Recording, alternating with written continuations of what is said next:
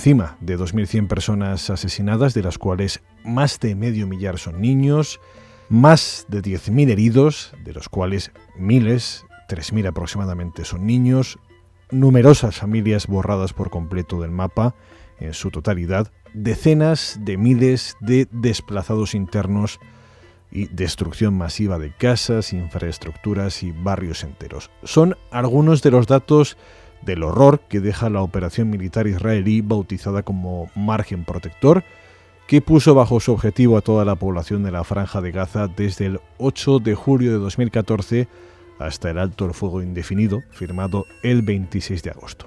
Allí en Gaza tiene su residencia el activista y brigadista Manu Pineda, uno de los fundadores de la asociación Unadicum de solidaridad con el pueblo palestino en Gaza ejerce de escudo humano, no solo en circunstancias de guerra como las de este pasado verano, sino en la cotidianidad de la vida en Gaza, una franja sometida desde hace ocho años a un bloqueo atroz por parte de Israel y de Egipto que ahoga a su población.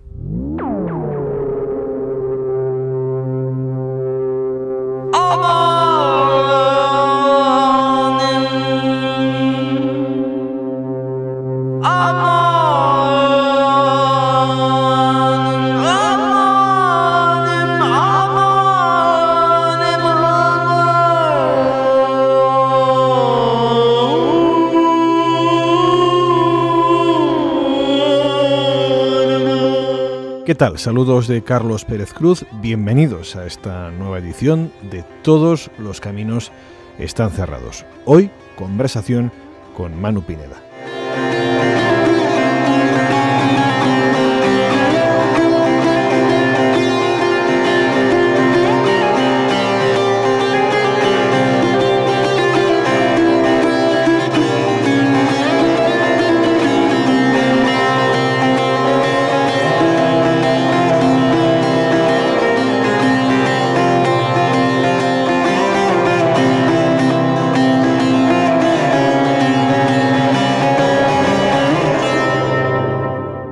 Pineda on tour, después de salir de Gaza, recorriendo el país, explicando la experiencia.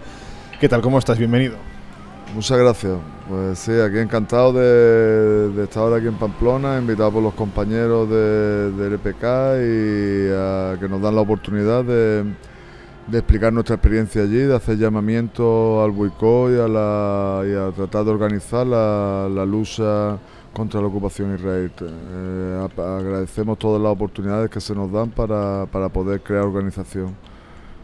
Se cumple un mes desde el final del asedio masacre de Israel en Gaza dentro de la operación que ellos llamaron Margen Protector, que tú has vivido in situ, mes que estás aprovechando para contar tus vivencias, las vivencias de los palestinos por todo el país.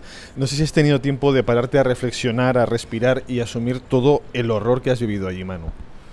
Bueno, quiero rectificarte, se ha, cumplido un mes del final de la masacre, de la operación, del asedio, por desgracia, del asedio por desgracia, no, el asedio sigue sigue muy muy cerrado, el bloqueo a la franja de Gaza eh, no ha parado, no se, no se ha ni siquiera suavizado, a pesar de que, de que eso formaba parte del acuerdo de alto el fuego.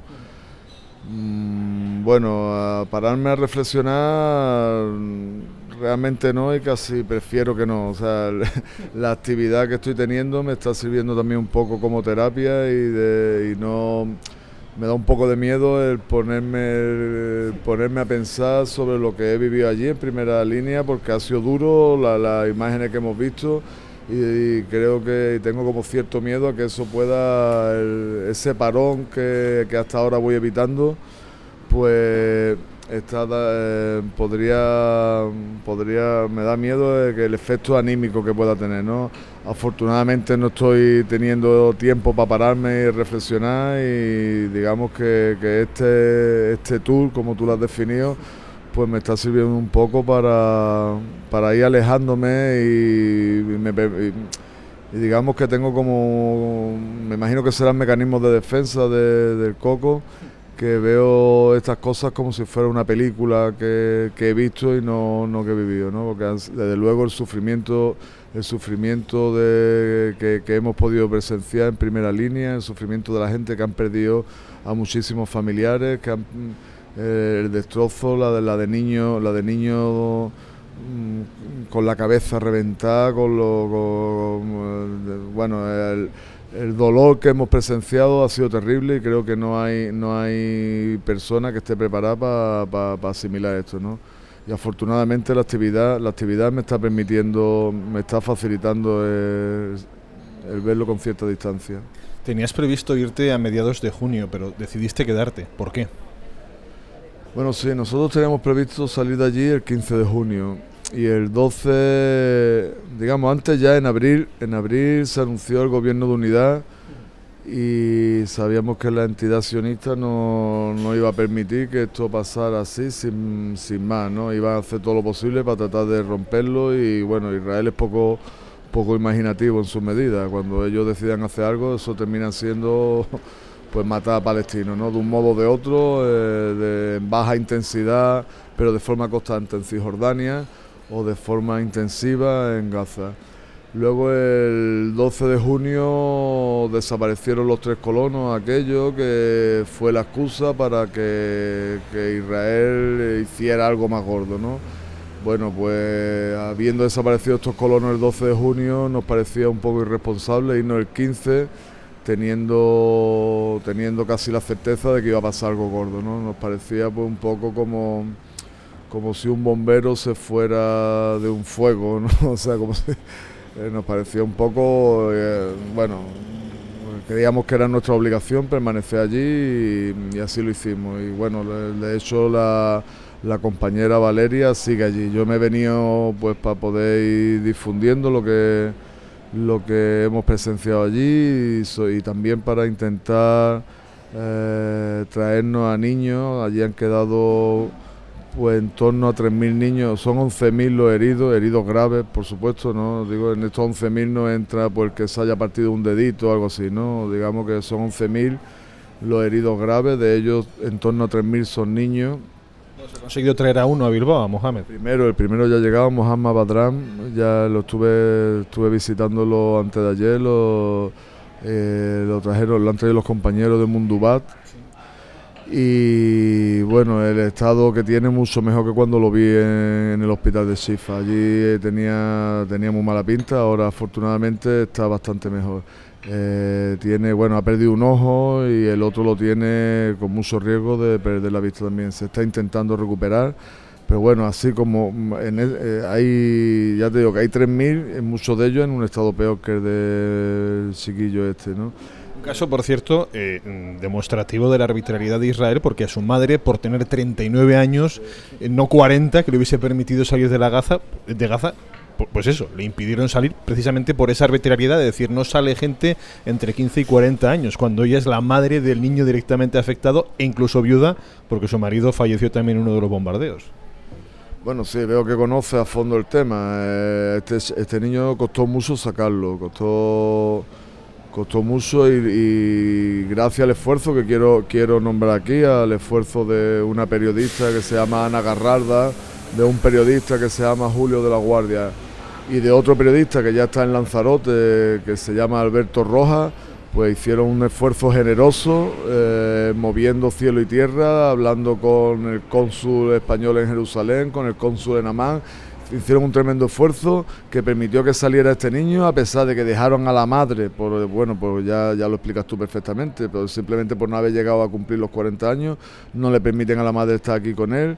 Eh, lo tuvieron al niño dos días y medio en una ambulancia, un niño que estaba en un estado lamentable, dos días y medio en una ambulancia en Jericó, sin permitirle cruzar a Man, pues alegando no sé qué tontería de papeles y bueno, cuando llegó a más estaba en un estado crítico que no le permitió el traslado a Barcelona, que era lo que teníamos previsto inicialmente. Iba a ser operado en una clínica privada de Barcelona, fue operado en Amán en peores condiciones de lo que hubiera sido aquí y su ojo no se ha recuperado. Ahora mismo, bueno, pues está, eh, en el ojo que le queda, pues tiene metralla, intentaremos hacer lo posible, bueno, intentaremos, intentarán los médicos con hacer lo posible por recuperarle este ojo. Pero quiero decirte que son muchísimos los niños que tienen una situación allí, bueno, muchos niños que tienen directamente la columna partida, que están, que están condenados a tirarse su vida en una silla de ruedas, otros muchos con el cráneo eh, fracturado, con pérdida de masa encefálica, otros que han perdido bien las piernas, bien los brazos, bien todo. Entonces estamos haciendo lo posible por traernos aquí el máximo de niños, eh, de, niños que podamos. Son ah, ya muchos de ellos han salido a otro a otros estados. Escocia, por ejemplo, se ha llevado a muchos niños y lo están tratando allí eh, de un modo eh, bastante más generoso de lo que lo está haciendo el Estado el Estado español. El Estado español, bueno, hemos a través de, de, un diputado de Izquierda Unida, de José Luis Centella, nos pusimos en contacto con el Ministerio de Exteriores para que nos facilitara el transporte para estos niños que no pueden venir en un avión normal, o sea, necesitan plazas medicalizadas, se comprometieron a hacerlo, el ministro de Exterior se comprometió a hacerlo, pero hasta ahora no está viendo una respuesta concreta, no conseguimos que se concrete cómo traernos a estos niños y bueno, el tiempo pasa, pasa para estos niños de forma dramática, de forma dramática en forma de muerte y en forma de, de que se van haciendo irreversibles sus dolencias. 8 de julio empieza Margen Protector, eh, la vida cotidiana en esa gran cárcel a cielo abierto. Bueno, en realidad digo a cielo abierto, pero ni siquiera eso, están los drones. ¿Cómo, se vive? Porque es una situación que eh, se comenta mucho, ¿no? el muro de separación, el asedio por el mar, la frontera de Egipto cerrada, pero es que el cielo también está cubierto de drones. ¿Cómo, es eso? Bueno, no solo de drones, la presencia de los drones es, permanente, es 24 horas al día. Eso ya llega un momento en que ni lo escucha. Los drones, digo, dron, drones, los, palestinos le llaman zanana. Zanana es, zanana es como le llaman al zumbido del mosquito. Es un, es un permanente sobre nuestras cabezas, sabiendo que la vida de todos los que estemos bajo los drones, que es toda la población de Gaza, pues depende de que un soldado o soldada que está viendo esto en Tel Aviv delante de una consola como si estuviera jugando a la PlayStation, pues le dé el botoncito y te mata, ya está, de forma arbitraria. Esto que puede parecer casi una caricatura es así, ¿no? Pero no solo los drones, están los F-16 que lanzan unas bombas de una tonelada, que cada bomba de estas hace un cráter de, de varios pisos de profundidad están los helicópteros Apache, o sea, allí yo que no he hecho yo que no he hecho el servicio militar, allí termina aprendiendo bastante de armas, ¿no? Conoces por el ruido, ya sabes si el proyectil que te han lanzado es de un dron, de un Apache, de un F-16, de un tanque, si son fusiles, en fin, allí termina aprendiendo de armas. Bueno, pues sí es cierto que allí el pueblo palestino no, no, controla ni su frontera, ni su espacio marítimo, ni su espacio aéreo. Allí es, Israel quien lo controla todo. Eh, las fuerzas israelíes de ocupación tienen un control absoluto sobre cada movimiento que hay en la franja de Gaza. Satélites permanentes, una especie de globo con cámara, o sea, allí hay... Eh, em, eh, bueno, estamos, tenemos la sensación de estar viviendo en una ratonera y que ellos juegan con nosotros y deciden en cada momento qué es lo que hacen con cada una de nuestras vidas, ¿no? Y creo que, una, que no es solo una sensación, creo que una realidad que, que los hechos pues, pueden constatarlo.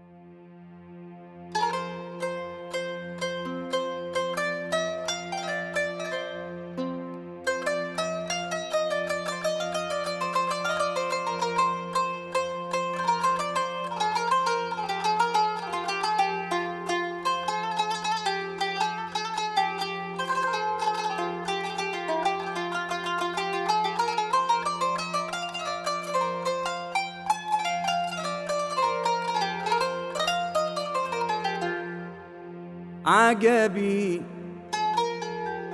عجبي على فرعين كان أصلهم واحد. واحد غرس في الطين واللي طلع واحد. والورد لما انقطف والورد لما انقطف. يا ربي يا واحد يا ربي يا واحد يا ربي يا واحد. ريحت بيه ألوفات ريحت بيه ألوفات واللي تعب واحد.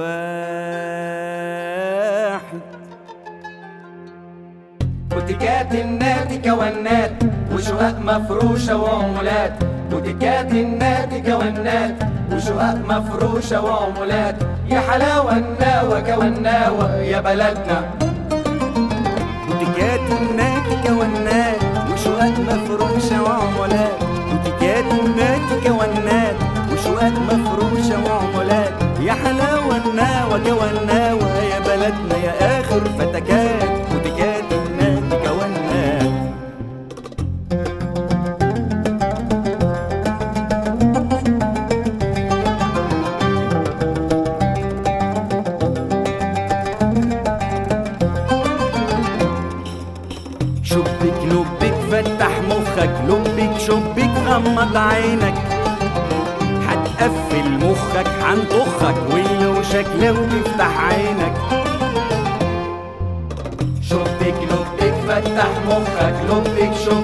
غمض عينك هتقفل مخك هنطفك ولوشك لو تفتح عينك Vayamos un poquito antes de la, de la operación de la guerra Margen Protector, eh, la labor que realizáis allí. ¿Cuál es la labor dentro de esa guerra de baja intensidad, vamos a denominarla así, que lleva Israel durante el espacio de dos años que suele ser entre operación y operación? ¿Qué, qué labor realizáis allí con los palestinos? Bueno, pues mm, es cierto que hay, desde el año 2006 van ya cuatro operaciones de estas, las que le ponen nombres así casi poéticos y que supone que matan eh, de forma intensiva. Pero en el día a día, eh, cada día de- del año, disparan contra los campesinos, disparan contra los pescadores, lanzan bombas de forma aleatoria pues contra familias. Bueno, pongo el ejemplo habitualmente que el día, la- el, el día de Nochebuena, mientras que aquí estaba la gente pues preparando los turrones y los mantecados, pues allí estábamos nosotros co- recogiendo el cuerpo de una chiquilla de tres años de Jala que estaba merendando en su casa y un tanque lanzó tres misiles, pues, o sea, tres proyectiles de estos que lanzan, o buses que lanzan los tanques contra su casa, pues porque ese día el tipo que estaba en el tanque pues decidió en vez de disparar cerca, que es lo que hacen habitualmente, disparar cerca para asustar, para tener a la gente tensa, pues decidió disparar contra una casa que había allí y resulta que esta chiquilla que estaba merendando pues la mataron, mataron a ella, hirieron a varios de sus primos, a su tía. Bueno, llegamos allí, la- ya te digo, cuando estaba aquí la gente con los, con los con los turrones, pues nosotros estábamos allí todavía con el cuerpo de esta chiquilla, con la con, con su sangre allí al lado de los platitos en los que estaba merendando. ¿no? Eso es cada día. Nosotros lo que hacemos habitualmente, llevar brigadas, brigadas internacionales, que además le pusimos ese nombre en homenaje a los brigadistas internacionales que vinieron aquí a luchar contra el fascismo haciendo lo que tenían que estar haciendo sus gobiernos, pues nosotros de algún modo hacemos eso. Estamos allí protegiendo al pueblo palestino, en- que eso es una cosa que tenían que estar haciendo nuestros gobiernos, que se llenan la boca de hablar de democracia y de derechos humanos. Nosotros los protegemos pues como escudo humano. Cuando Israel dispara contra los campesinos, los pescadores, pues nosotros nos ponemos en línea delante de los campesinos para evitar que lo hieran. No evitamos que disparen, y disparan, eh, cada día disparan, pero no, no, no hieren. disparan, pues nos disparan cerca de los pies, o disparan al aire, o nos lanzan bombas de estas de un gas verde que te, te, te irrita mucho la tráquea, te irrita mucho los ojos, pero bueno, no matan a nadie. Estando, cuando estamos nosotros, hasta ahora no han habido heridos ni muertos. Eh, bueno, tenemos, tenemos, han pasado ya por allí 130 brigadistas. Entre ellos bueno una, una navarra de pro, Maite Mola, que estuvo allí, estuvo allí con una delegación internacional, eh, eh, protegiendo con sus cuerpos a los a los campesinos, nos vamos en los barcos, nos metemos en los barcos para, para hacer lo mismo, ¿no? Los barcos de guerra israelí vienen y disparan contra, contra los pescadores, bueno, pues, los barcos que vamos nosotros, pues nos identificamos pues con unos chalecos amarillos que nos distinguen de los pescadores, sacamos banderas de nuestros territorios, yo en concreto saco la bandera republicana que, deja claro que no somos palestinos y que por lo tanto nuestra carne es más cara que la de, de los palestinos. Matar, a los palestinos a Israel les sale absolutamente gratis cuando mata algún algún euro, algún occidental, pues digamos que, que le complica un poco más la vida. Los dos últimos que mataron, que fueron a Richard Corry y a Tony Randall, pues digamos que todavía está por ahí dando vueltas, sale en juicio, hay condena. Entonces, digamos, aprovechamos esa condición que nos da el hecho de ser occidentales para proteger a los campesinos y los pescadores. Claro, ese pasaporte es el que, de alguna manera, de cara a los palestinos y a su protección, os convierte en gente muy valiosa. Eso durante el tiempo de esa que he llamado guerra de baja intensidad. Durante la guerra, durante, en este último caso, el margen protector que ellos han bautizado, eh, ¿esa supervivencia vuestra viene por el pasaporte o crees que ya ha sido más una cuestión de azar que ninguno de los brigadistas haya salido mal herido? Mira, no lo sé. Eh, si te soy sincero, no lo sé. De hecho, hemos, hemos, hablado recientemente de esto y hay teoría. Hay teoría bueno, pues hay quien planteaba que pasábamos de, en vez de estar protegidos, a ser objetivos. Yo no lo creo, o sea, si hubiéramos sido objetivos de Israel, nos hubieran matado. Estoy seguro de que Israel sabíamos, sabía en cada momento dónde estábamos nosotros.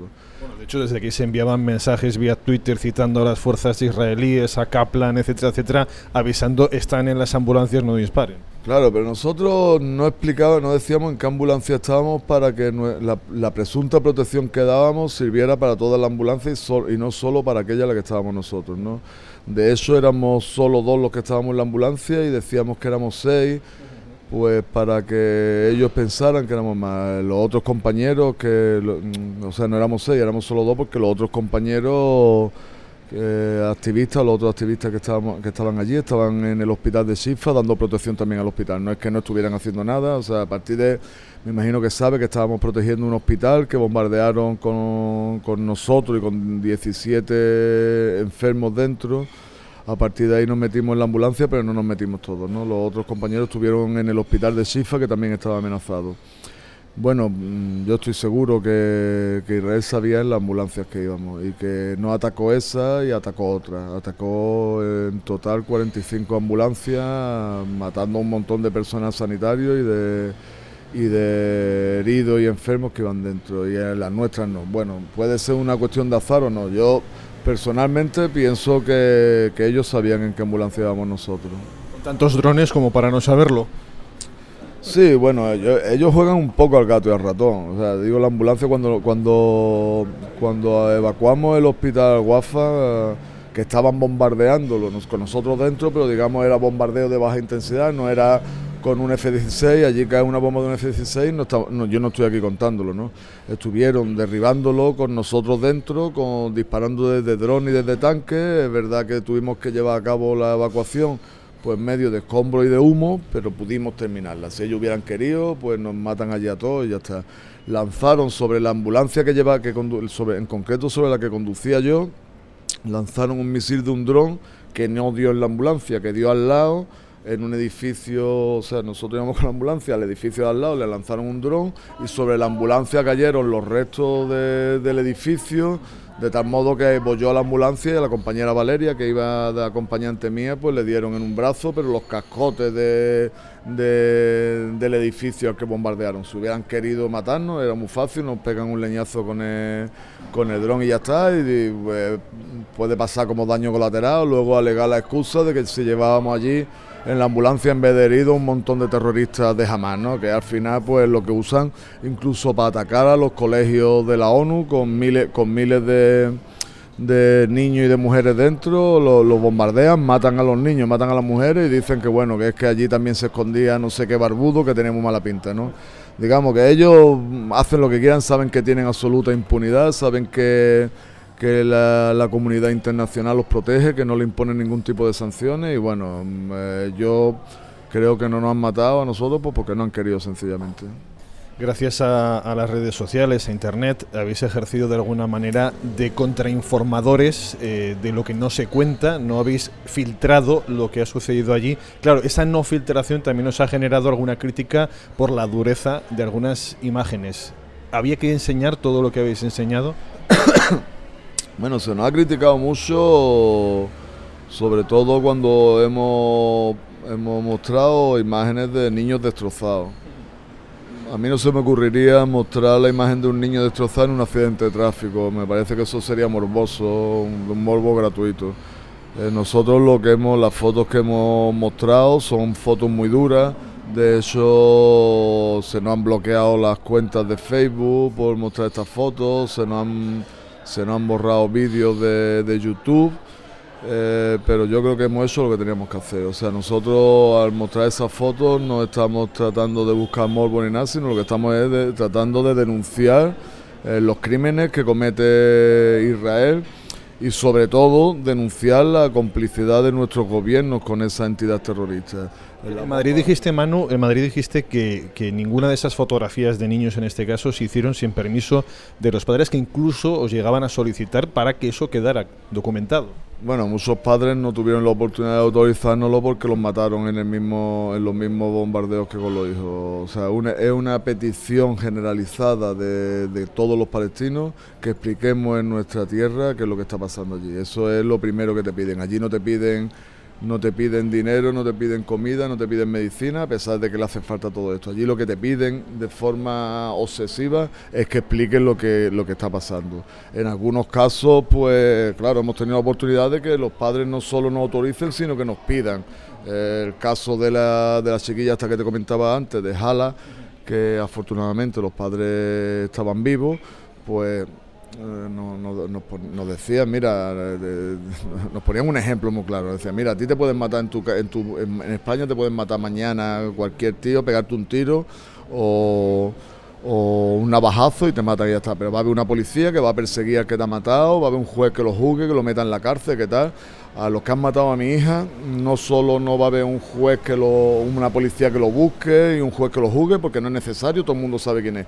O sea, no solamente no lo van a buscar, es que va a llegar a, a, tu, a, tu, a tu país y el primer ministro o el rey eh, lo va a recibir en su palacio, eh, va, va, a hacer muestras genuflesas ante él, va a tener, o sea, los asesinos de mi hija no lo van a perseguir en ningún lado y por lo tanto os pido por favor que mostréis, que denunciéis este, este, este hecho. Yo tengo que, tengo que enterrar a mi hija en silencio aquí, casi a escondidas, como si fuera una delincuente y el asesino de mi hija que se llama Benjamín Netanyahu, Kaplan y toda esta gente son recibidos con honores en todos estos sitios. Os pedimos por favor que expliquéis lo que pasa. Eso es una, una petición generalizada.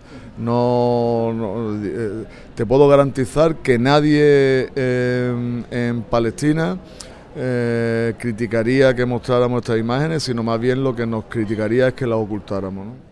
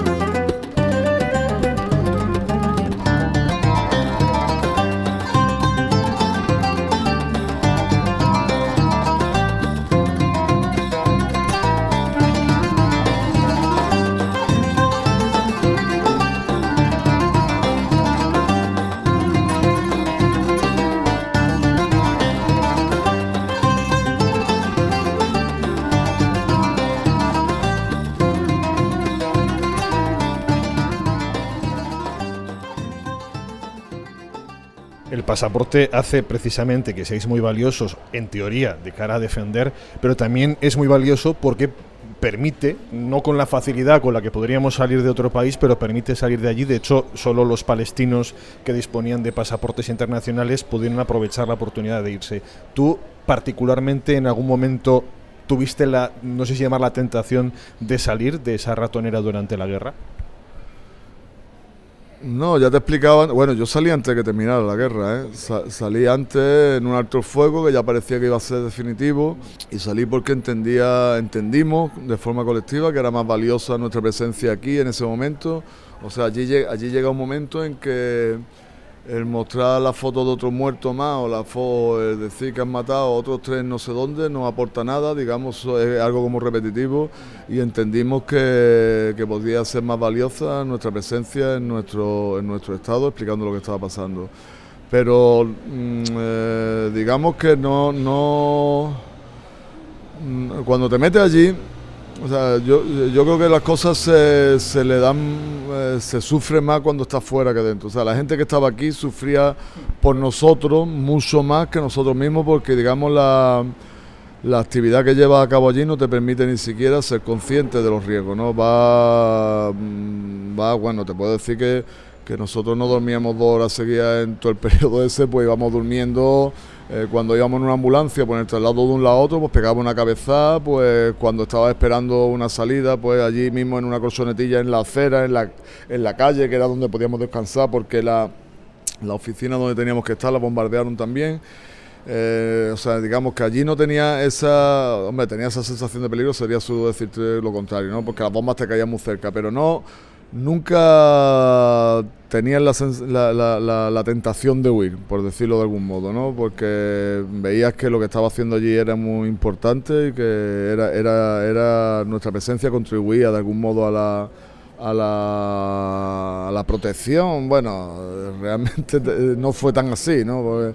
Pero bueno, era importante nuestra presencia allí, por lo menos hasta un momento determinado yo consideré que, que era impensable que saliera. Ya te digo que salía antes de que terminara antes de que terminara la masacre, pues entre otras cosas pensábamos y así todo el mundo coincidía, bueno, era un alto fuego que se estaba negociando y todo el mundo daba por eso que se iba a convertir en definitivo, ¿no? Y, bueno, salí, salí pues para hacer lo que estoy haciendo y creo que, que está siendo bastante eficaz eh, nuestra presencia aquí, ¿no? El activismo es un compromiso que llevado hasta las consecuencias que has asumido con tu vida en Gaza supone dejar atrás una vida personal, profesional, familiar. Eh, ¿Con qué rompe o qué suspende en el tiempo Manu Pineda en el momento en que decide dar el paso de ir a Gaza? Mira, eh, el balance para mí es muy positivo. O sea, a mí me aporta muchísimo Gaza. Hay algo, hay algo que, que estoy perdiendo y que es algo irrecuperable. Y lo asumo, lo asumo que es así que pues no estoy viendo de crecer a mi hijo, bueno, lo estoy viendo de crecer por Skype, ¿no? Tengo una hija que ha cumplido recientemente siete años y un niño que cumplió la semana pasada 12. Y bueno, cuando me fui a Gaza, pues tenía, mi hija tenía cuatro años recién cumplidos y mi hijo todavía no había cumplido los lo, ¿no? Eh, entonces, bueno, pues ese, eso me lo estoy perdiendo, ¿no? Mi hijo, la infancia de mi hijo me la estoy perdiendo.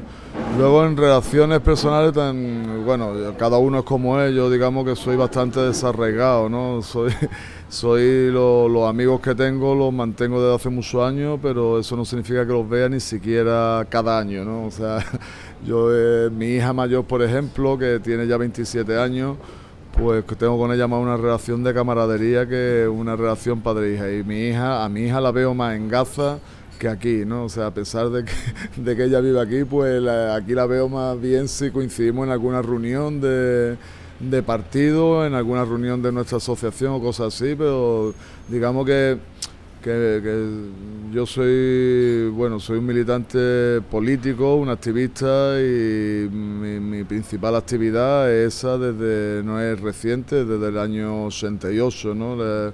y mi, mi, actividad en el ámbito de la solidaridad con Palestina desde los 87, desde la primera, desde la primera intifada, ¿no? Luego mi vida de partido, mi, mi actividad sindical, digamos que que siempre eso ha sido prioritario en mi vida y las relaciones tanto personales como familiares pues han estado en un segundo plano, que no, no te estoy diciendo que eso esté bien ni mal, simplemente te constato, te constato que es así, ¿no? Ahora, es verdad que que a mi hijo pues están creciendo y ese crecimiento, esa, ese disfrute de tu hijo, de la niñez de tu hijo, pues me la estoy perdiendo y eso ya no lo puedes recuperar, ¿no? Es, el único coste personal que estoy teniendo. Todo lo demás pues es muy satisfactorio para mí. La, el estar en Gaza, el poder compartir con un pueblo tan, tan, tan digno, tan luchador, una gente que, que mantiene una resistencia casi con la uña frente al cuarto mayor ejército del mundo, que, que, te reciben con una sonrisa, con un cariño tremendo, que te ofrecen lo que no tienen. Bueno, yo estoy, estoy muy satisfecho y el balance es absolutamente positivo. ¿no? Hemos mencionado las brigadas internacionales, creo que no las hemos denominado UNADICUM, que es con las que estás trabajando allí. ¿Qué es UNADICUM y cómo se financia? Bueno, UNADICUM no se financia directamente. ¿Cómo se arruina UNADICUM? Nosotros, bueno, allí estamos cada uno con nuestro dinero. Yo me mantengo allí pues, con el dinero de mi familia y todos los que vienen con nosotros se pagan su viaje y se costean su estancia y bueno, no le cobramos a nadie por nada ni, ni le pagamos a nadie por nada, ¿no? Digamos, eso nos hace vivir de un modo muy, muy espartano pero nos permite también poder decir lo que nos dé la gana. No estamos, no estamos subvencionados por nadie que nos pueda decir qué es lo que tenemos que decir o no, ni, ni siquiera nosotros tenemos que tener, hacer ningún ejercicio de autocensura por miedo a que nos quiten subvenciones. ¿no? Nosotros, bueno, pues lo que sí tenemos son deudas, deudas pues porque pues porque si traemos, ya te digo que nuestra presencia allí no la pagamos nosotros, pero si traemos a niños aquí para operarse, por ejemplo, que no es, no es nuestra principal actividad, o sea, digamos, nuestra actividad es política, pero y, no, y, entendemos que el problema palestino es un problema político que tiene consecuencias humanitarias, pero no un problema humanitario, no es como si hay un terremoto en Filipinas y hay que buscarse allí, o sea, nosotros abordamos el problema de raíz, que es la ocupación, la ocupación sionista del, territorio palestino. Luchamos contra eso, pero sí tenemos cosas, sobre todo en momentos de crisis, momentos especialmente catastróficos como este, en el que en el que traemos niños aquí y eso, eso nos cuesta dinero, dinero que pagamos pues endeudándonos personalmente. O sea, te puedo decir que nosotros tenemos en este momento, no nosotros como una DICUM, porque nadie nos presta dinero a una DICUM, porque no, no podríamos responder como organización, porque no tenemos ningún tipo de, de, de fondos, sino a título personal, pues tenemos en este momento unas deudas de unos 9.000 euros que, bueno, pues solventamos haciendo algún concierto de vez en cuando, hay grupos que, que nos apoyan. Eh, ¿Un ciudadano, por ejemplo, puede hacer una aportación? Sí, sí, por supuesto. Nosotros tenemos una cuenta, una cuenta corriente que corre poco, pero que... Les cuenta mucho. que está ahí, que si alguien quiere hacer una aportación, pues la puede hacer, ¿no? Eh, no te sé decir ni siquiera... bueno, está en la página web. Tiene tan poco uso que no te sé decir la cuenta, pero lo que sí tenemos, o sea, te puedo decir, por ejemplo, hay un grupo de raperos que se llaman Los Chicos del Maíz, que ya han hecho un par de conciertos para nosotros, hay, hay bueno, hay algunos grupos, yo es que no te sé decir mucho porque no es mi mundo, no, no conozco mucho de ese, de, de ese género, pero sí tenemos tenemos algunas veces pues que hacemos algún concierto y que nos permite pagar una parte de las deudas, ¿no? Y bueno, ahí vamos funcionando, no, no, nos quejamos, o sea... A ver si van a ir a desahuciar a Gaza, ¿eh? bueno, algunas veces algunas veces no hemos tenido para pagar alquiler y lo que pasa es que la gente confía en nosotros y saben que si no podemos pagarlo este mes, pues ya buscaremos dinero para el mes que viene y lo pagamos. Pero tenemos serios problemas económicos, algunas veces pues nos tenemos que quitar el hambre con pan, pero y de ahí que algunas veces vengamos de allí más gordos de lo que nos hemos ido porque porque no porque comemos mucho pan.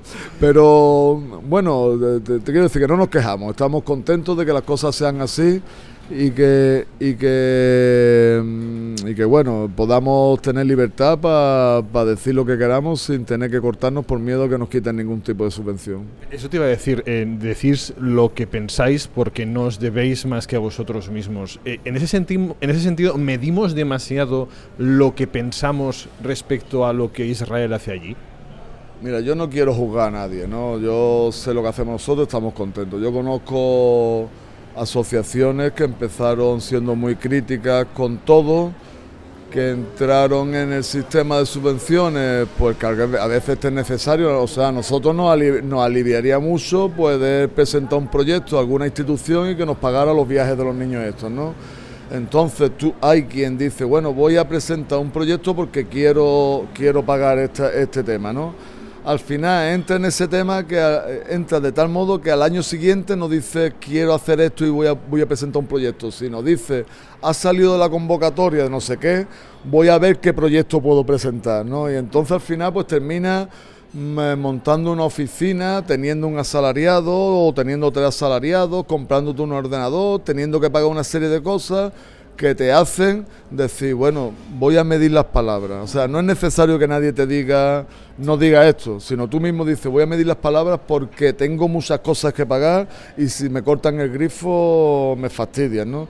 Y ya entra en medir mucho las palabras, en decir, bueno, no puedo decir que el gobierno español tiene las manos manchadas de la sangre palestina, pues porque estoy recibiendo subvenciones del gobierno español y si digo eso se me van a cortar, ¿no? O no puedo criticar que la presidenta de la Junta de Andalucía eh, ha anunciado que va a llegar a acuerdos con, eh, con la entidad sionista porque me está dando una serie de subvenciones y si digo eso pues las voy a perder. Entonces, de un modo natural, o sea, no te estoy diciendo que ellos se prostituyan, ¿no? sino, sino de un modo natural pues se tiende a ser prudente, ¿no? Entonces, para no caer en esa tentación, pues preferimos quitarnos el hambre con pan, pero, pero poder decir exactamente lo que vemos y lo que pensamos, ¿no? Y no, no tener ningún tipo de, de cortapisa a la hora de hablar. ¿Tienes billete de vuelta ya para Gaza?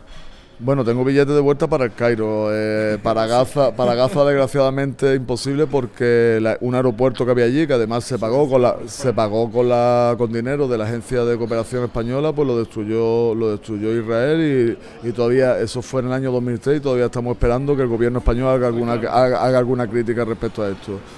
Tengo billete para el 26 de diciembre al Cairo. Eh, es posible que adelante el viaje, si, o sea Ahora mismo estamos dando charlas por todos lados, estamos teniendo mucha asistencia a las charlas, estamos viendo a la gente muy, receptiva, estamos tratando de, de, impulsar el movimiento BDS que ya estaba funcionando aquí, pero digamos queremos aprovechar este momento en el que es muy evidente el rostro criminal de Israel y hacer llamamiento a que se practique este movimiento de boicot a, Israel y crear organización, crear red. Si, si sigue siendo eficaz nuestra presencia aquí, nos mantendremos hasta esa fecha. Si vemos que deja de ser eficaz, pues posiblemente adelante el viaje. Mi residencia es en Gaza y yo aquí lo que hago son visitas, tanto para ver a mis hijos como para dar esta charla y mientras que sea eficaz estaré aquí, cuando ya termine pues me voy para allá. Pues el palestino Manu Pineda que está de tour por, por el país, gracias por bueno por el trabajo que hacéis allá, que, que, desde aquí se agradece mucho porque ponéis mucho en riesgo y es muy importante creo esa labor y gracias por contárnoslo de la manera que lo haces, Manu. Pues muchas gracias a ti por darnos la oportunidad de hacerlo, porque si hiciéramos todo este trabajo y no tuviéramos gente como vosotros que nos permitieran difundirlo, sería bastante estéril.